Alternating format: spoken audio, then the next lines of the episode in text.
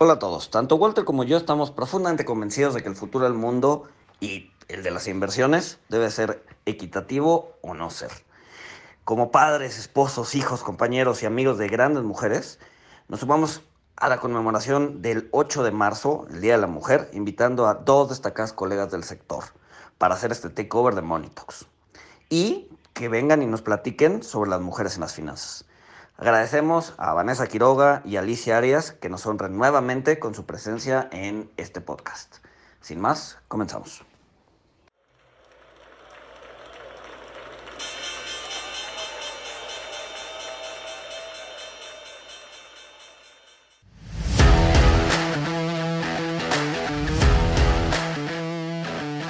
Monito, el otro lado de la moneda. ¿Qué tal todos? Bienvenidos a este nuevo episodio de Money Talks que llamamos Mujeres Inversionistas.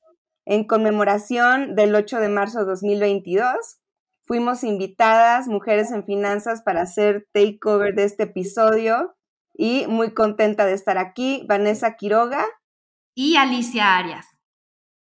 Perfecto. Bueno, pues Alice, este tema que hoy queremos platicar es sobre mujeres y dinero, mujeres inversionistas.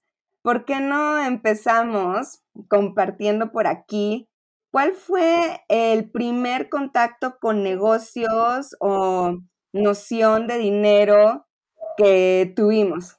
Y aquí, pues, hay muchas historias luego comunes, ¿no? Pero en mi caso, eh, pues mis papás tenían un negocio propio, era una farmacia y ellos daban consulta, eran médicos generales justo al lado. Y ahora que reflexiono, la verdad me doy cuenta que desde entonces eh, obtuve muchos conceptos de negocio de hoy en día. O sea, por ejemplo, ellos en el consultorio recetaban en las medicinas genéricas en las que tenía mejor margen justo nuestra farmacia y pues bueno, era, era pues gran éxito en rentabilidad para el negocio, este, todo eso, eh, toda esa estrategia y me encantaba a mí de chiquita estar cobrando en la caja, calcular el cambio, cómo lían los billetes y las monedas en la caja registradora como era antes y, y pues vendiendo estampas, esas de papelería para, eh, también para las escuelas, o sea, había de todo en ese negocio y pues bueno, esa fue como de mis primeros contactos y la verdad yo creo que desde ahí tenía mucha, mucha pasión por, eh, por, el, pues por el dinero, por lo que era recibir y dar este cambio. Y eh, además de eso, en, las noches yo veía cómo mi mamá era la que llevaba las cuentas del negocio, o sea, ella este, al final, después de cerrar y ya muy noche, se sentaba a, a cuadrar todo lo que había entrado los pagos que había que hacer de proveedores al siguiente día y lo que iba a entrar a las, a las chequeras, ¿no? Entonces, eh, pues para mí al mismo tiempo que se me hacía este, bastante eh, cansado eh, ver a mi mamá haciendo todas esas cuentas todos los días tan tarde, también creo que me enseñó que, que 100% tanto la mujer como el hombre en casa puede hacer eso y llevar el control de, del dinero de, de, la familia, ¿no? Y tú, Alice, cuéntanos cómo, cómo fue para ti. Pues mira, creo que encuentro similitudes en tu historia. La verdad es que en mi familia todo el mundo es súper movido. Mi mamá es, eh, estudió administración de empresas y es la administradora de, de, una escuela, de un colegio. Entonces, muy similar a ti, o sea, me tocó ver eh, a mi mamá, pues literal administrando el presupuesto, ¿no? Y, ver cuánto se iba a gastar en el festival y cuánto en la remodelación y tal. Y, pues eso creo que me despertó mi interés, digamos, en el dinero y los negocios, ¿no? Del lado de, mi abuelo y mi papá, ellos pues se han dedicado a, a seguros toda su vida y justo también pues me tocó ver un poco cómo mi papá y mi abuelo eran vendedores, ¿no? Y, administraban su negocio. Eh, y similar a lo que tú dices, eh, la verdad es que me encantaba ir al banco, me encantaba. En, la época, pues que yo era más chiquita, era cuando se utilizaban todavía estos como papelitos y que les ponían miles de sellos para hacer depósitos y yo me acuerdo que de chiquita este, pues disfrutaba mucho ir al banco, me llevaba esos papelitos a mi casa y luego yo jugaba este, a ser banquera, ¿no? Entonces, o sea, creo que igual que tú, y tenía mi caja registradora y metía los papelitos que eran como los cheques y me acuerdo que alguna vez mis papás me regalaban, ya sabes, las chequeras viejas que que expiraban o lo que sea y yo tenía mis libritos de cheques, ¿no? Entonces, claro. sí, la verdad pues sí, creo que tuve mucho, mucha exposición a, la administración de negocios, ¿no? Tanto del lado de, mi mamá, mi abuela igual, este, mi abuela toda su vida tuvo diferentes negocios y, trabajando, entonces pues sí, sí me tocó esa exposición y me acercó al mundo de las finanzas. Y, y tú, Vanessa, este, digo, veo que, te gustaba este mundo, pero ¿cuándo o cómo decidiste volverte financiera? O sea, ¿fue una decisión que tomaste fácil o, bueno, o dudaste de carrera o cómo fue?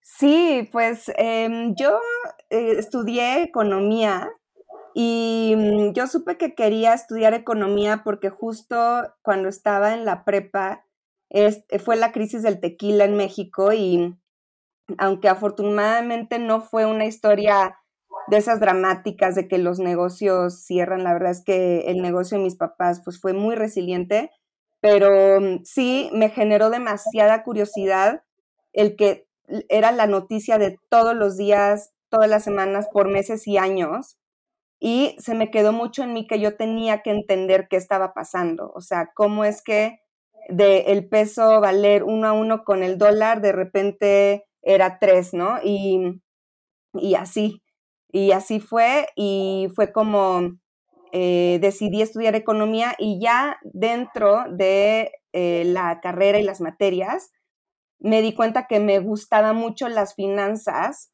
porque sentía que era una manera muy aterrizada de aplicar los conocimientos de economía, donde veías eh, la demostración de tus hipótesis eh, pues de diario, ¿no? En el movimiento de las acciones, en, el movimiento de los indicadores macro. Y, entonces me di cuenta que a eso me quería dedicar y me fui acercando a profesores que se enfocaban más en finanzas y justo eh, uno se convirtió en mi mentor sin que yo en ese momento supiera que eran los mentores, pero ahora sé que fue mi primer mentor que eh, justo era CFA, Charter Holder. Entonces, y tenía, lideraba, digamos, eh, un capítulo estudiantil que se llamaba FMA, Financial Management Association, que tenía sus capítulos estudiantiles.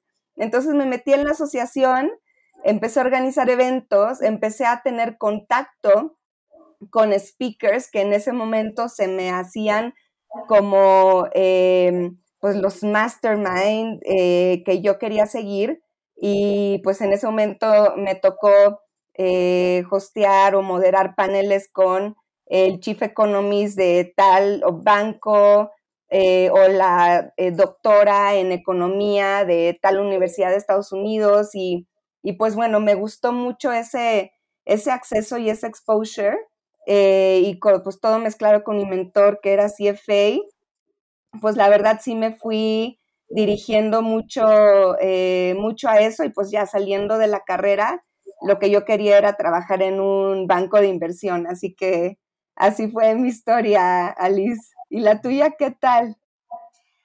Pues mira, y yo no sé, por alguna razón eh, siempre tuve claro que quería ir para allá. O sea, tal vez recapacitando, pensé, pienso que la clase, por ejemplo, de contabilidad me llamaba mucho la atención o ese tipo de clases que tenía que ver con números. Y para mí, pues fue muy, muy fácil tomar la decisión de estudiar administración y finanzas, ¿no? Estudié esa carrera y desde el día uno me acuerdo que dije, esto es para mí. Y yo creo que realmente el interés que, yo tenía, digamos, en en el, en el, pues en el dinero, es porque me daba cuenta que las decisiones financieras pues están involucradas en todo, ¿no?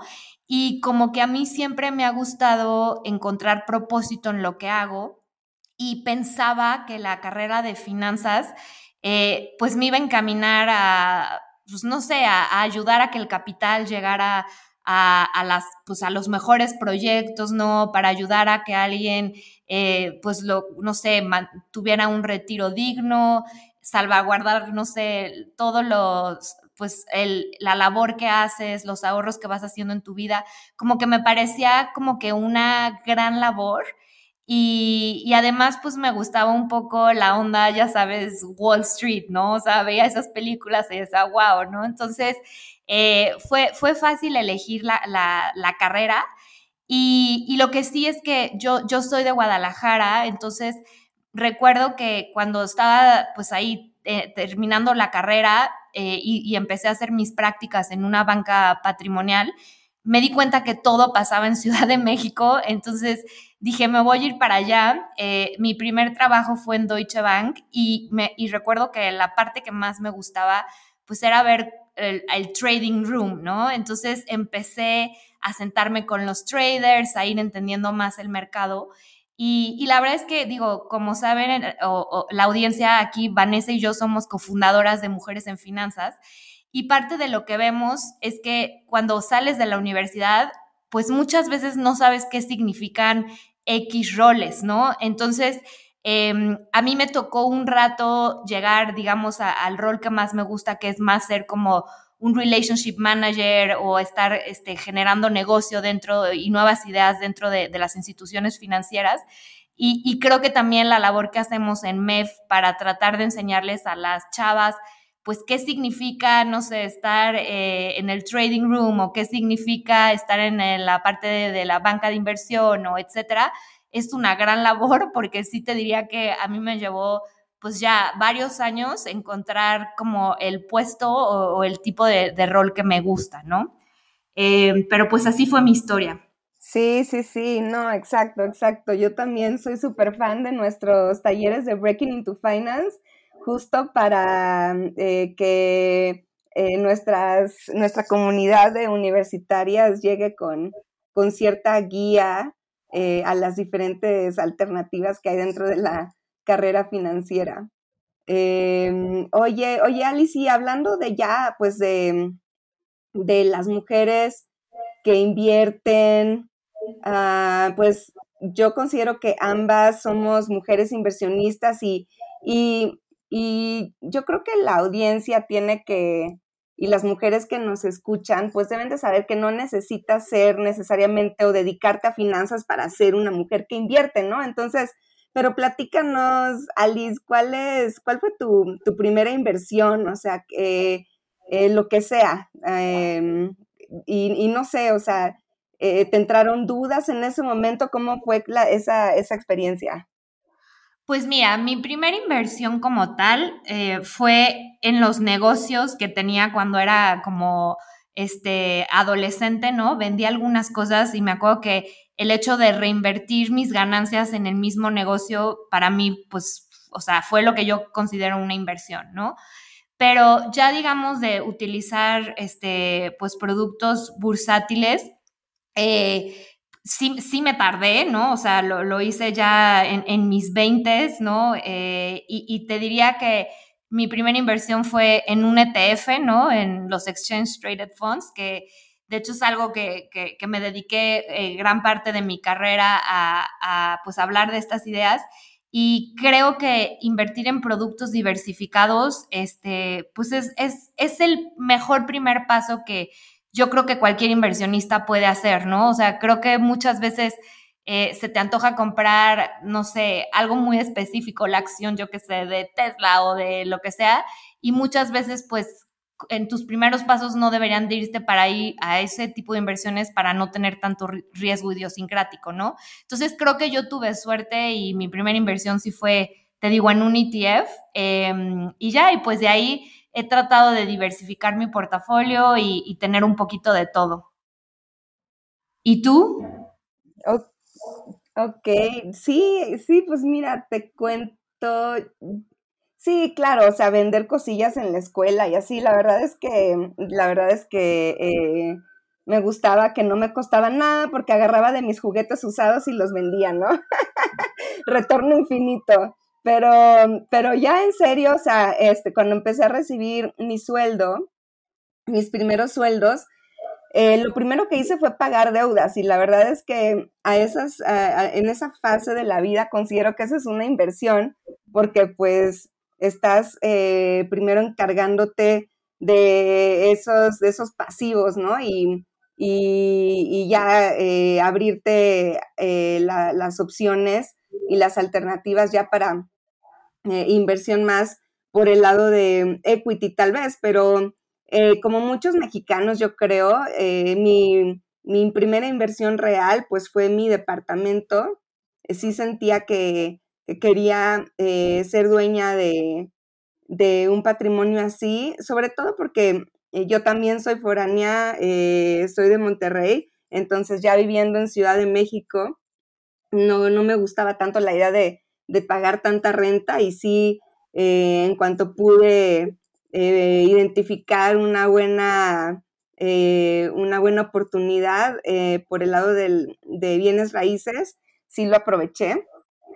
Y ya hasta después fue que empecé a invertir en acciones o en, o en ETFs y, y, la verdad es que ahí es, es interesante porque al principio dudé mucho de invertir en acciones específicas porque yo, que me dedico a equity research, pues estoy acostumbrada a hacer recomendaciones de acciones basadas en, fundamentales bien, bien estudiados, con modelo de cash flows, con un target price.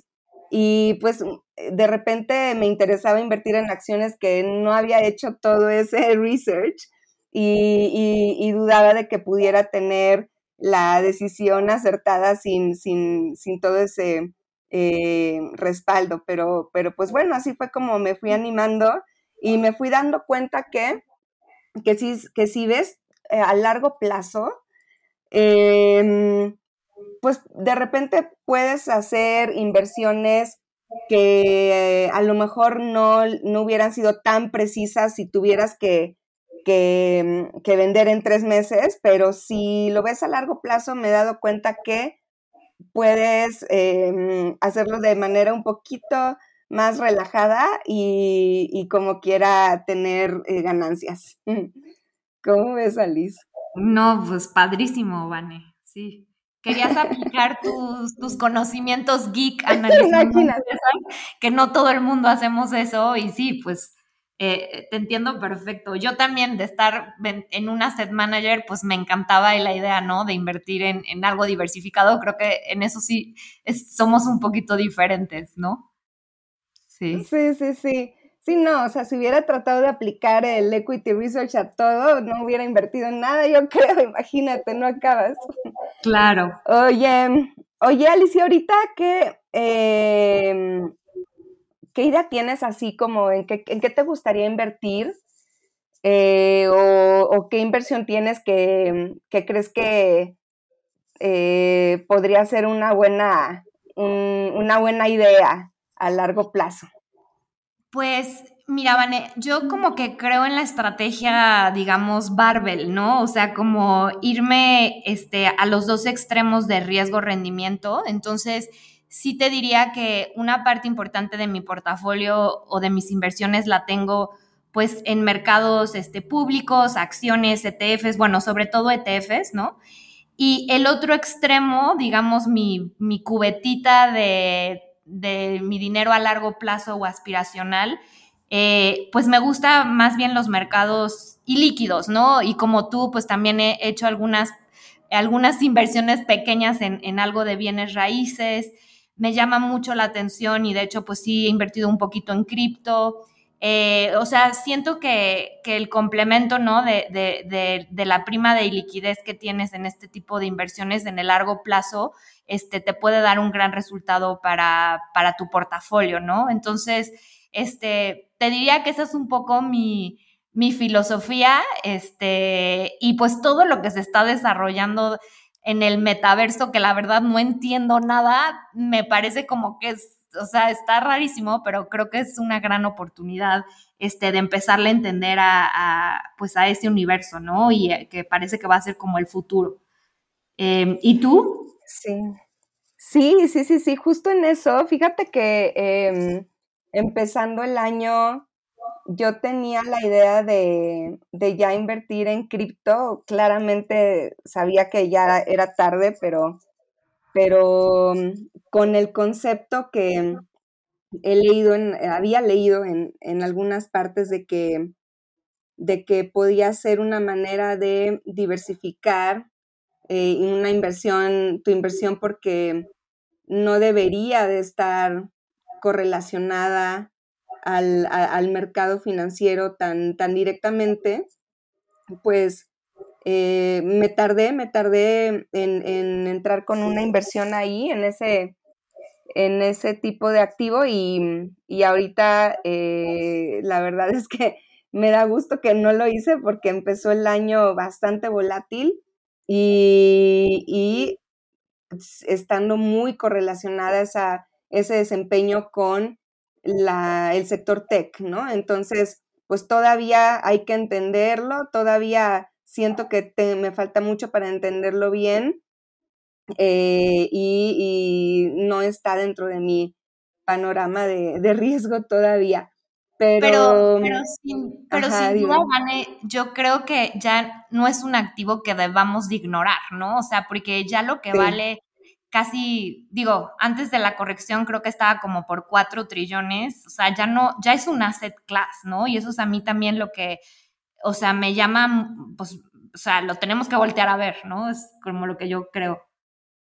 Sí, sí, sí, sí, o sea, de que ya no se puede pensar que es algo temporal o una emoción de, un tiempo, ¿no? O sea, sí, exacto, exacto. Y, hay, que, hay que entender eh, y, participar, porque al final de eso se trata, pues sí, tener exposure a diferentes asset class. Pero, pero no, a mí el, eh, un sector que me gusta mucho en México es todo lo relacionado a comercio electrónico Em, sí siento que a pesar de que ya México es el quinto año consecutivo que está dentro de, los países top 5 en crecimiento de e-commerce, em, todavía tiene muchísimo potencial porque una gran parte de la población todavía no está participando en el comercio electrónico y hay muchas soluciones financieras que todavía se están desarrollando, que están, vaya, en programas piloto para darle acceso a, pagos de una manera más flexible y em, idealmente digital a la base de la pirámide en México, que es tan grande, o sea, más del 70% de la población en México se considera que está dentro de la base de la pirámide y que todavía eh, está apenas naciente su que tengan un hábito de consumo digital. Así que, así que es un sector que me, que me parece que tiene potencial de largo plazo en México y, pues simplemente hay que pensar en los distintos vehículos que, pueden em, darte ese exposure como inversionista, ya sea en los mercados públicos, en acciones, en el capital privado, en startups em, eh, o, en ETFs. Entonces, esa es una idea que quería dejar por ahí. Muy bien, invertir en e-commerce. Sí, exacto, exacto. Oye, Alice, pues vamos a la, segunda sección de nuestro podcast, donde em, eh, la verdad es que yo te he escuchado, Alice, y, tienes muchas estadísticas eh, a la mano que nos hablan sobre la situación de, la mujer en el tema de inversión, así que me, gustaría mucho que me los, que me los platicaras. Claro, Vane, feliz. Em, pues sí, o sea, eh, hay, hay bastante información súper interesante de del rol que está teniendo la mujer eh, en relación a la riqueza global. Y, por ejemplo, este, hoy en día eh, se estima, o bueno, sabemos que las mujeres gestionan el 32% de la riqueza global, digamos una tercera parte. Pero lo que es súper interesante es que eh, la tasa de acumulación de las mujeres de esta riqueza está creciendo eh, incluso por encima de la tasa de, los hombres, ¿no? Nuestra riqueza está creciendo 1.5 veces más rápido. Eh, y esto pues obviamente se explica porque los hombres eh, han venido por muchos años acumulando riqueza, ¿no? Y, su tasa ya se había estabilizado. Y digamos que la de las mujeres pues está acelerada por principalmente dos factores. Uno, que tenemos una mayor participación en la fuerza laboral. Digo, todavía estamos a 200 años o más de que se cierre, digamos, la, brecha de oportunidades en el sector laboral y económico, pero bueno, con esta mayor participación, las mujeres están acumulando más riqueza y por otro lado, las mujeres van a heredar dos terceras partes de la, de la transferencia de riqueza más grande que se va, que se va a visto en la historia, que va a pasar en los siguientes este, 50 años, ¿no? Eh, dependiendo de donde veas la fuente, se van a transferir entre 30 y 40 trillones de dólares o billones en español. Y las mujeres, pues vamos a quedarnos, ¿no? Con dos terceras partes de esto. Y esto tiene que ver con, con que somos más longevas. En promedio, las mujeres vivimos entre 6 y 8 años más que los hombres. Entonces, pues todas estas estimaciones este, indican de, cómo estamos las mujeres acumulando riqueza, ¿no? Y hay varios estudios, uno de Boston Consulting Group, que estiman que esta tasa va a continuar en un rango, te diría, de entre el 4 y 7% este, en los siguientes años. Venía creciendo eh, hasta el 2019 eh, alrededor del 6%, pero también la pandemia tuvo algunos resultados, digamos, que nos retrasó en algunos temas este, de inclusión laboral y demás. Pero bueno, las, estimaciones siguen indicando que, va, va a ir creciendo muy rápido, ¿no? Y esto se me hace bien atractivo, pues porque habla de esta necesidad, ¿no? De que las mujeres entiendan de las inversiones porque el 74% de nosotras vamos a morir solteras o viudas y por tanto el 90% en algún momento nos tendremos que hacer cargo de nuestras finanzas, ¿no? Entonces, la oportunidad es enorme, ¿no? Y, creo que desafortunadamente hay muchas mujeres que no han comenzado a invertir y creo que vale la pena sensibilizarnos de, pues, de este potencial enorme eh, que, tenemos enfrente y sobre todo también la responsabilidad, porque muchas mujeres pues tienen, este, quieren dejar un legado, ¿no? Entonces eh, es importante pues empezar a gestionar ese futuro, ¿no? sí, eh, sí, sí. Sí. Ay. No. escuchando. no, es que quería comentarte sobre eso, Alice, porque escuchándote, em, se me hace como un, que tiene mucha similitud con lo que impulsó el comercio electrónico en México, que fue que la gente se vio forzada a probar em, pues compras digitales eh, por las restricciones de, de, movilidad. Y en este caso, pues, si mujeres que no, nunca han manejado las finanzas del hogar se quedan viudas, pues no, no tienen de otra, ¿no? Entonces, un poquito eh, obligadas, pero pues en algunos casos así va a suceder, ¿no? claro. Sí, totalmente. Y la verdad es que hay nuevas pues plataformas, tecnologías que van a facilitar esto. Este, yo ahorita estoy en GBM y estamos habilitando un canal de asesores que justo también eh, lo, de lo que se trata es pues de facilitarle a las personas que a lo mejor no están en esta industria como tú y como yo, para que se acerquen a las inversiones y, tengan, digamos, lo mejor de los dos mundos. Pero bueno, regresando al tema de las estadísticas, tú, tú estás mucho en temas también de capital privado. Eh, ¿cómo, ¿Cómo están las estadísticas de mujeres, digamos, en este sector? Sí, Alice, es que eh, me ha interesado mucho apoyar el sector emprendedor en, en, México y Latinoamérica, principalmente en México, y me di cuenta que mm, tenía, que la mejor manera de hacerlo era de manera diversificada a través de un fondo, porque eh, había tenido una mala experiencia en una inversión privada eh, en un proyecto específico.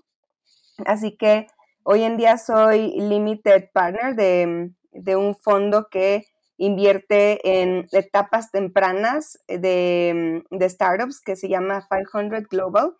Y eh, además eh, tenemos a nuestra asociación aliada, Mujeres Invirtiendo, y todo, todo este exposure al sector de capital privado me ha abierto los ojos de que eh, esta falta de diversidad de género también existe en el sector de capital privado. Y, y aquí lo que tenemos es que resulta que solo el 9% de las decisiones de inversión en fondos de venture capital y de private equity se realiza por mujeres. Es decir, que el 91% son hombres decidiendo. Y también que solo el 18% de las startups que recibieron capital el año pasado eh, tuvieron mujeres fundadoras, solo el 18%. Entonces, pues se puede ver una cierta correlación donde si, si lo trasladamos al opuesto, cuando haya más mujeres decidiendo en qué podrían invertir los fondos, seguramente veremos más startups con, mujeres fundadoras siendo fondeadas. Entonces, creo que definitivamente fomentar que mujeres inviertan puede fomentar también que más mujeres estén empezando empresas y pues esto debe de llevar a una mejora patrimonial y económica generalizada.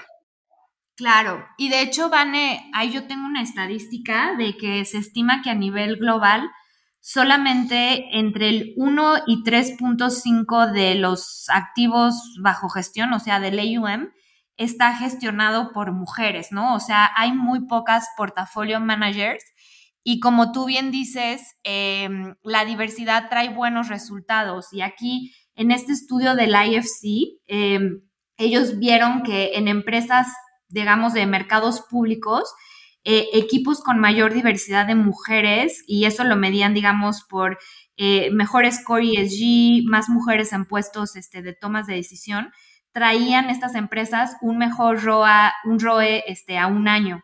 Y lo que vieron en mercados privados es que también equipos diversos tenían un IRR 20% mayor que equipos que estaban, digamos, solamente gestionados tanto por solo hombres o solo mujeres, ¿no? Entonces, sí la diversidad, eh, también, digamos, en el tema de resultados de inversión, eh, suma, ¿no? Entonces, este, es súper importante y por eso yo creo que la labor de, de lo que hacemos en Mujeres en Finanzas, de tratar de tener a más mujeres en puestos de liderazgo o en puestos de inversión es fundamental para que los inversionistas también tengan mejores resultados de inversión, ¿no? Yo, yo también así lo veo.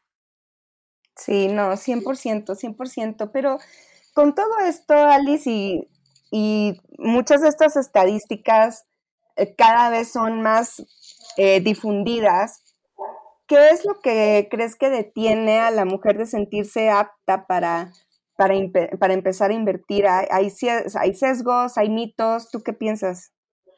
Pues mira, para responderte me gustaría citar a, lo que dijo la directora de UBS en, en, Reino Unido. Ella identificó como que cinco barreras que, que tenemos las mujeres, digamos, en gestionar y hacer crecer nuestro patrimonio. La primera, pues, es la, la, la brecha salarial la segunda, la necesidad de tener un trabajo con condiciones flexibles, que ojalá esto esté cambiando en la pandemia, pero eso, digamos, reduce el, abanico de, potenciales empleadores para las mujeres.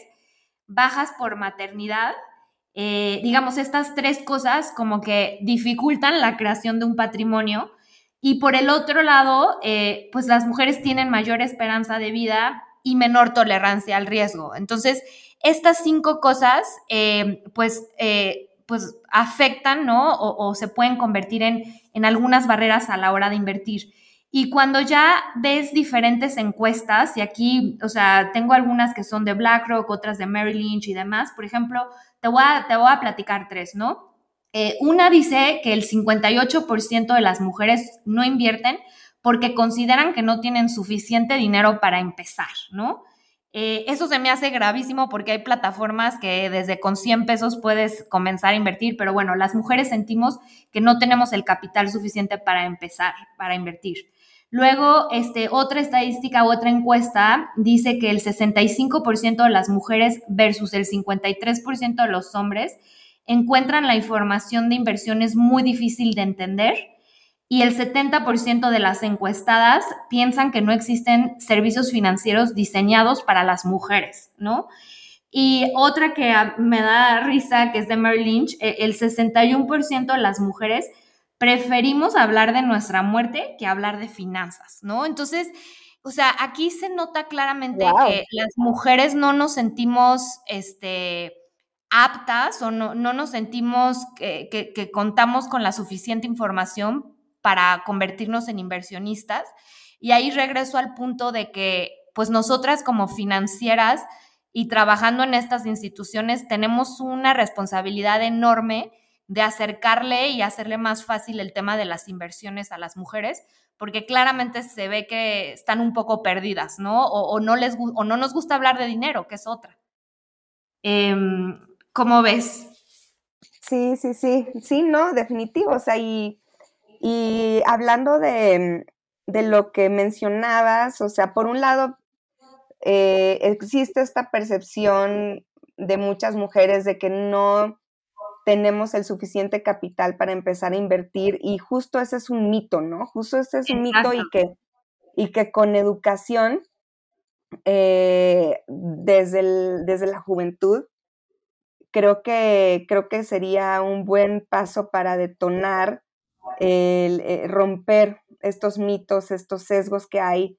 Em, por ejemplo, existe una institución eh, que empezó en Estados Unidos, se llama Rock the Street Wall Street, eh, que de hecho forma muchas alianzas con las diferentes CFA Societies de, de distintos estados dentro de Estados Unidos y ellos tienen un programa especial para mujeres estudiantes a nivel secundaria, donde les enseñan los conceptos eh, de inversión básicos y en su, en su encuesta que hacen de entrada y salida, encuentran que, em, tal vez no me acuerdo el nombre, del número específico, pero el número de mujeres que deciden estudiar una carrera financiera antes versus después, o sea, es el doble. Entonces, después de haber tomado este programa, así que eh, hablando de, detonadores, pienso que, la educación y desde edad temprana puede contribuir muchísimo, además de que, pues dentro de casa, fomentar que las decisiones financieras o el cómo se ve el dinero sea equitativo para niñas y niños. No, totalmente, porque muchas de estas cosas empiezan desde que eres niño, ¿no? Y, y, o sea, justo esto de no querer hablar de dinero, ¿no? Es algo que, no sé, que hasta a veces algunas mamás te dicen, no puedes hablar, o sea, no, es de mala educación hablar de dinero. Y ese tipo de cosas hay que cambiarlas, ¿no? Hay, hay que romper esos mitos, como tú bien dices, y, y mucho viene desde, desde el hogar. Em, así es. Sí, sí, sí, 100%. Oye, Alice, bueno, hablando un poquito más, porque tú ahorita en lo que estás mucho en tu día a día, pues tiene que ver con asesoría financiera, ¿no? Em, ¿Qué estrategia crees que debe de tener una mujer inversionista que quiere iniciar? Claro, eh, pues mira, yo siempre pienso como en tres pasos y tres reglas de oro, ¿no? Eh, los, el primer paso yo creo que es organización, que las, que, o sea, literal que pensemos en nosotras mismas como si fuéramos una empresa y tratemos de armar nuestro balance general, ¿no? O sea, pensar cuáles son tus activos, tus pasivos, tratar, o sea, digo, esto suena complicado, pero intentar traer a valor presente pues las necesidades que vas a tener y ver si tienes un número positivo o un número negativo. Si es negativo, pues te toca a lo mejor ahorrar más, gastar menos, ¿no? O sea, tratar de, de organizarnos, ir pensando este, en el futuro y en las necesidades que vamos a tener. El segundo paso te diría que es definir nuestros objetivos, ¿no? Y aquí se ve en otras industrias, por ejemplo, en la industria fitness, ¿no? Y todo este auge de los relojes que te van traqueando este, tu avance en diferentes, o sea, digamos, en temas de deporte, cuando ponemos los objetivos por escrito y los tenemos definidos, es mucho más probable que los cumplas, ¿no? Entonces, eh, aquí hay una regla que en Estados Unidos le dicen SMART, ¿no? Que tus objetivos sean específicos, medibles, alcanzables, relevantes y acotados por el tiempo. Entonces, tratar de, te digo, de, sentarte y decir, a ver, ¿qué quiero lograr? ¿En cuánto tiempo y cuánto dinero significa esto? Eh, y obviamente cuando estés definiendo esos objetivos, yo también lo pienso en que los categorices en tres cubetas, ¿no? La cubeta, eh, digamos que son tus necesidades básicas, la cubeta que te permitirá mantener tu, este, estilo de vida y finalmente tu cubeta de cosas aspiracionales. Entonces, en medida de que sean metas más a largo plazo o más hacia el lado aspiracional, pues puedes asumir más riesgo. Em, y finalmente, pues ya que estás en todo esto, te toca invertir, ¿no? Y ya que te toca invertir, eh, yo creo que es bien importante que definas qué modelo eh, es mejor para ti, ¿no? O sea, a lo mejor el do it yourself, el buscar ayuda con algún asesor o lo que sea. Em, y, digo, las reglas de oro que, que súper rápido yo las pienso y te las cuento es, uno, que ya vas tarde, ¿no? O sea, aquí entre más pronto empieces, mejor. Eh, lo que decía al principio de siempre buscar diversificación en, las inversiones y finalmente siempre mantenerte invertido, ¿no? O sea, si es, o sea, muchos inversionistas tratamos de hacer timing del mercado y muchas veces ese es el peor error y se ha demostrado que si te quedas invertido más tiempo, pues es más probable de, de, de estar, o sea, de cumplir tus objetivos tal cual. Entonces, este, ese es el resumen que te haría, Vane. Sí, sí, sí, sí, no, o sea, eh, tomando nota, eh, yo creo que hay mucho, hay mucho que aprender, o sea, de recordar estos principios, incluso para las que ya invertimos, porque pues sí, siempre el largo plazo a mí me encanta esa, esa regla. Claro. Eh, Oye, ¿y tú, sí. Vane, crees que exista algún como que este, pues tipo de activo o estrategias que creas que distingue a las mujeres? Eh, ¿Has visto algo así en tu carrera? Sí, sí, sí. Y también hay estadísticas, pero sí lo he visto anecdóticamente, que las, las mujeres cuando piensan por qué quieren invertir o por qué quieren poder generar más dinero, muchas veces es por un propósito y ese propósito es para poder ayudar a otras mujeres a crecer negocios, para tener eh, un impacto positivo, poder invertir en mejorar el entorno de su comunidad. Em, entonces, eh, creo que eso sí es un distintivo importante de, lo que, de los propósitos con los que las mujeres quieren construir un patrimonio. Tiene que ver mucho con dar, regresar eh, a la comunidad. Claro, totalmente. Y de hecho, en, varios estudios se demuestra un poco que las mujeres no buscan en el dinero, eh, o sea, un fin en el dinero, sino que más bien lo ven como un medio para, pues, para fondear ciertos puntos de inflexión en su vida. ¿No? Que, justo tiene mucho que ver en todos estos retos que tenemos las mujeres, pues para generar y gestionar patrimonio. Sí, sí, sí, sí, completamente. Ay, Alice, pues muy, muy bien, ya, ya vamos avanzadas en nuestro podcast. Vamos a la sección 3, que tiene que ver más viendo hacia futuro, em, pero empezando por cómo, cómo vemos la situación ahorita, eh, me gustaría ahorita en tu, en tu nuevo trabajo o, o en, en, lo que tienes que, que entender o conocer conforme creces este negocio en el que ahora estás. ¿Tú cómo, cómo ves los sesgos relacionados a las mujeres y el dinero en el día a día? ¿Qué, ¿Con qué te has topado? O sea, sí me he topado en que pues la industria no está pensada en mujeres, ¿no? O sea, simplemente el tema de la longevidad, ¿no? O sea, estadísticamente casi vamos a vivir ocho años más. Y, por ejemplo, si piensas en las afores, en, o sea, todos estos productos, ¿no? Que están diseñados para la población, pues están pensados en la tabla estadística de los hombres, ¿no? Entonces, o sea, y ese es un ejemplo muy bobo y simple, pero como eso hay muchos más, ¿no? O, por ejemplo, que las mujeres, justo por este interés en, el legado, eh, nos interesan también temas más de sostenibilidad y preferimos que nuestro dinero se vaya a ese tipo de proyectos, pues no todo el mundo ofrece productos de inversión con, o sea, con factor ESG. O sea, hay, hay muchas cosas que te diría que la industria no está pensada en nosotras y, creo que, pues desde mis trincheras, ¿no? Y lo que estoy haciendo desde GBM, que es, eh, pues, desarrollar o cerrar esa brecha de asesoría que hay en México, parte de lo que yo quiero hacer es impulsar a que muchas mujeres se vuelvan asesoras para que puedan entender que es parte de los, pues de los, de las características fundamentales de un asesor, que tengan ese, esa capacidad de entender este, a sus clientas para que las puedan poner en, inversiones que están adecuadas a ellas, a su vida y tal, ¿no? Entonces te diría que este proyecto en el que estoy me apasiona por eso, porque sé que estoy poniendo mi granito de, de arena.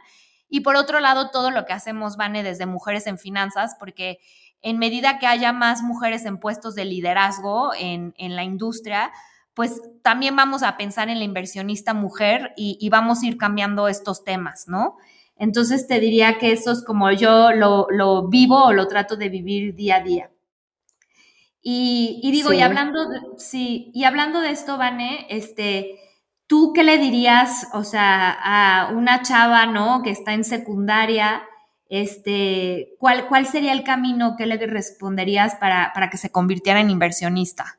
Sí, pues mira, incluso en mi, en mi día a día hoy, durante la carrera de 18 años que he hecho en Equity Research en Credit Suisse, me ha, eh, me ha tocado reclutar pues cientos de veces y algo que, que me impacta mucho ahora que lo reflexiono es que solo mujeres me preguntan si pueden aplicar. O sea, siempre que me llega un mail preguntando si pueden aplicar es de una mujer y eso te habla, te habla mucho de Em, este, este perfeccionismo que, tenemos las mujeres, de que tenemos, debemos de tener como toda la seguridad o todo, o tener todo eh, bajo control para tomar un paso, una decisión importante. Entonces, entonces yo creo que a una estudiante de secundaria lo que diría es pues tomar más riesgos, eh, estar dispuesta a recibir el no muchas veces y que eso no te detenga de ir para adelante y pedir ayuda, eh, pedir ayuda, que no te dé pena, que la gente sepa que necesitas saber qué estudiar para prepararte para un examen o, una entrevista. Eh, tal vez a nivel secundaria no vas a trabajar en un banco de becaria, pero tal vez sí este, tengas entrevistas de trabajo de otro tipo y, pues es eh, ese tipo de fogueo de atreverse y pedir ayuda para saber cómo prepararte, creo que es importante para las, para las mujeres y, que empiecen a practicar desde, desde muy jóvenes eso, eso de atreverse y preguntar. Claro, de acuerdísimo.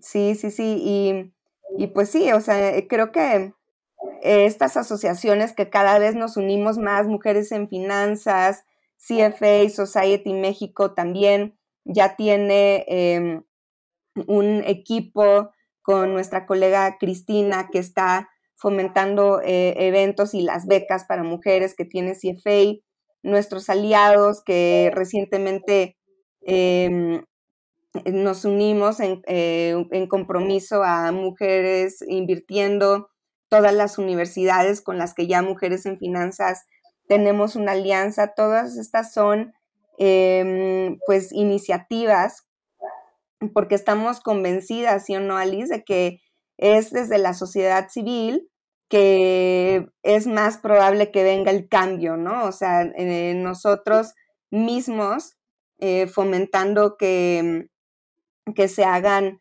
cambios positivos. Simplemente em, eh, dentro de Credit Suisse hemos tenido varias mejoras de, condiciones laborales que los, los, mismos comités de responsabilidad social internos han fomentado, ¿no? Y es solo un ejemplo de cómo con nuestra, nuestra propia eh, proactividad e iniciativa podemos hacer un cambio que aunque individualmente parezca pequeño, eh, es, eh, da el ejemplo y puede ser el iniciador de más cosas. No, totalmente. Yo, yo creo que el, o sea, el poder que tenemos nosotros como individuos, cuando lo sumas, ¿no? Con los demás, pues tiene el poder de mover montañas, ¿no? Entonces, eh, pues por eso estamos aquí, Vane, porque las dos creemos en esto y creo, o sea, y me gustaría que, que quien nos está escuchando se sume a tratar de ayudar a, a que una mujer invierta o a que den un paso en su carrera relacionada en finanzas, sea alguna mujer que lo está dudando de qué estudiar o no, les diría que la carrera de finanzas es apasionante y como pueden ver, o sea, podemos contribuir a la sociedad también de una manera súper increíble, ¿no? Estoy diciendo, este, o sea, lo que yo he vivido, ¿no? Y a mí me encanta y creo que te puedes desarrollar muy bien en la carrera de finanzas.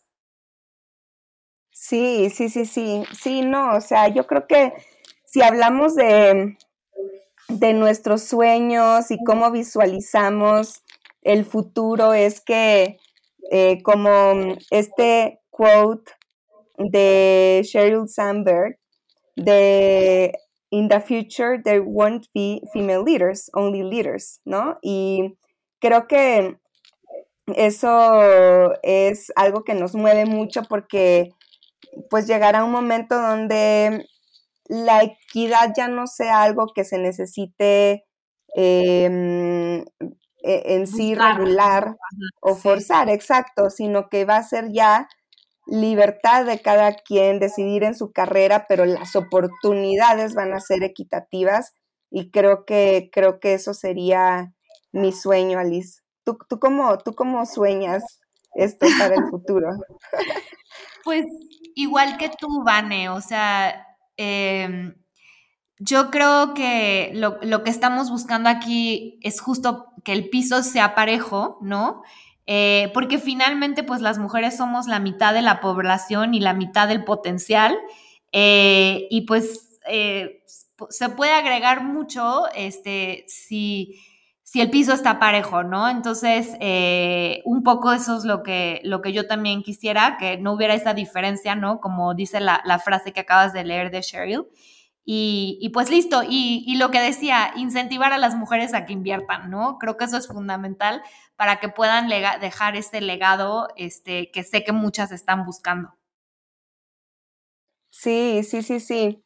A mí me gusta mucho lo que has estado eh, platicando, Alice, en tu nuevo proyecto en GBM, de que eh, pues te acompañes de, un asesor y no te quiero hacer comercial, pero sí me, sí me gusta mucho esta estadística que luego lanzas de, que la gente siente más bienestar si está acompañado de, la asesoría de un asesor.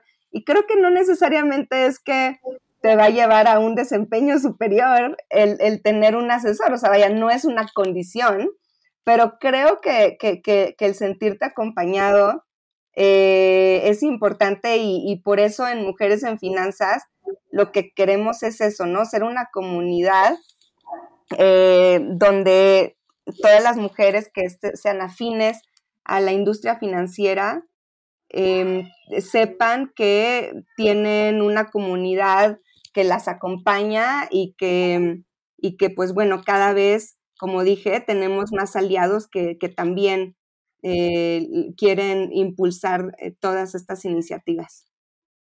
Así es, Vane. Padrísimo, Alice. Pues bueno, gracias. Aquí se acaba el podcast y hasta la próxima. Gracias, Alice. Me encantó. Gracias, Vane. Igual lo disfruté muchísimo. Gracias a todos. Bye.